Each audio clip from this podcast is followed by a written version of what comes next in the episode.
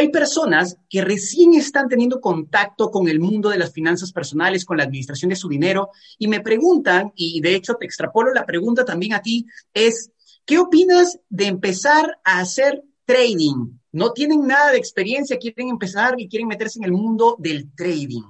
¿Cuál es tu apreciación, tu opinión respecto al tema? Desde mi punto de vista, basado en lo que acabas de decir, Dieguito, es el peor error de inversión que una persona podría cometer. Porque tener, o sea, por ejemplo, hay compañías de redes de mercadeo que te venden un producto o un servicio para aprender en trading, pero una cosa es que compres el producto, que es un servicio, un entrenamiento, y aparte de que tienes que pagar el curso, que hoy en día tú te metes a YouTube y hay cursos gratuitos. Gratis, exacto. correcto. Eh, número dos, que tienes que poner dinero para invertir. Y sí, o sea, yo tengo un, gran amigo mío, Gianmarco, que él, por ejemplo, invierte en el tema de, de Forex, divisas, y le gusta, pero él se demoró como un año y medio en aprender un año y medio. Y, y cuando empezó a invertir, aunque le va muy bien económicamente, este man empezó con 80 dólares, una cuenta. O sea, ya la tiene llevada como a 1.500, 1.600 dólares en dos, tres meses. O sea, lo que estoy tratando de decir es que las rentabilidades son ciertas. Es verdad que hay gente que puede generar muy buen dinero, pero si si no conoces, la probabilidad de que lo pierdas es altísima. Por eso tiene que ser un capital de riesgo. Yo sé que si a Gianmarco pierde los 1.600 dólares, no le afecta absolutamente nada. Hay gente que pierde 100 dólares y está al, borde del suicidio financiero.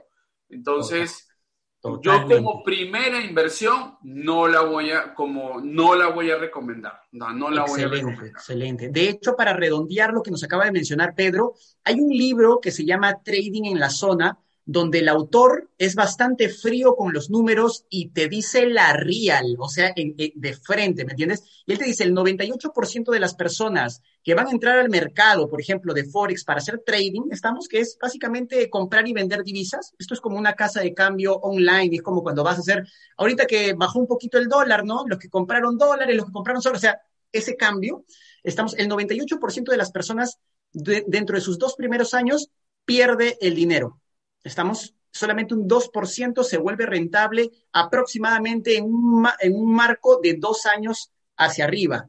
Y es como un trabajo. O sea, vas a tener que estar presente, conectado en la bolsa de New York, probablemente desde la, la Kingston, que es entre ocho y media y nueve y media, y vas a tener que estar, sí, conectado como un trabajo, ¿no? O operar en Londres en la madrugada, depende de tu horario.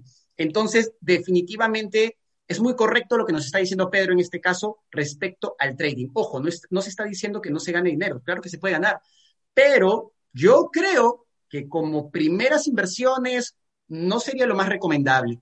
La siguiente pregunta también va orientada un poquito al, tema de lo digital, porque mencionan, eh, ¿qué opinas sobre las inversiones? Alguien que tiene un capital, se ha emocionado por la subida del Bitcoin, por ejemplo. Ya bueno, yo recuerdo que, obtuve Bitcoin en, en, marzo cuando estaba en, en 9 mil dólares y ahorita está en, en 18 mil dólares. Espectacular hasta ahí. Pero hay personas, y de hecho he recibido muchas, muchos de estos mensajes y, y por eso también quiero que nos compartas tu opinión respecto al tema, eh, de personas que nunca han invertido, no tienen experiencia en inversiones y escuchan esto de, del Bitcoin y se emocionan, no lo comprenden bien y quieren colocar todo su capital porque un amigo les dijo que se va a ir a las nubes a 100 mil dólares dentro de poco.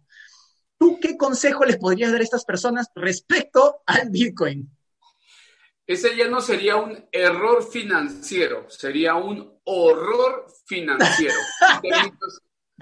en términos, de, de, de, inversiones, porque igual, o sea, tal cual como el ejemplo anterior, es un capital. Bueno, yo tengo un 2% o 1.5% de mi patrimonio metido en bitcoins y en todo el tema de las criptomonedas. Exacto. Ahora, si va bien, buenísimo, bien. Y si va mal, pues ya está. Pero si tuviese el 100% de mi patrimonio invertido ahí, aparte de que viviría estresado todos los días conectándome a ver si subió, si bajó y una cantidad de cosas, eh, pues no, no, no viviría tranquilo.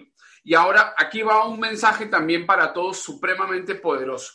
En el mundo de los negocios es importante entrar, pero más importante es saber cuándo y cómo salir.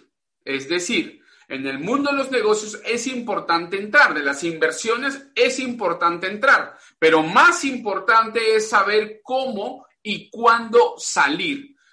El ejemplo para la bolsa de valores, hay que entrar, sí, cuando sea el momento adecuado. ¿Y cómo vas a retirar tu dinero? Porque hay gente que invierte, no, yo invierto en la de Londres y cuando quieres retirar el dinero te dicen, ok, necesitas abrir una cuenta en Londres. No tienen ni siquiera pasaporte eh, americano y quieren irse a Londres, entonces sí, invirtieron, pero no saben cómo sacar el dinero. Ahora, nunca averiguaron cuánta comisión te cobraban. Nunca averiguaron que si se traían el dinero te van a cobrar un 30% de renta. De impuestos. Domiciliado, de impuestos. Entonces, claro, entraron, pero nunca supieron cómo iban a salir del negocio, o sea, cómo iban a recuperar su plata. Entonces, es bien importante entrar y es igual que las criptomonedas. Mucha gente, no, pero es que yo le compro a mi amigo. Claro, le compraste a tu amigo. Ya, tú tienes tu Bitcoin. Listo. Ya. ¿Y ahora cómo, cómo lo vendo? Eh, eh, ¿Dónde lo vendo? ¿A quién se lo vendo? Y si no estás metido en el tema, no sabes cómo cambiarlo.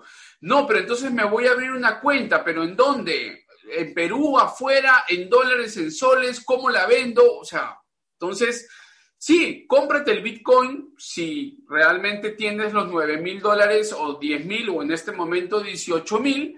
Y si los puedes dejar los 18 mil un año a que suba a 100 mil y si es que sube, porque también puede ser que baje a 3 mil y aquí te dieron y perdiste 15 mil dólares, ¿no?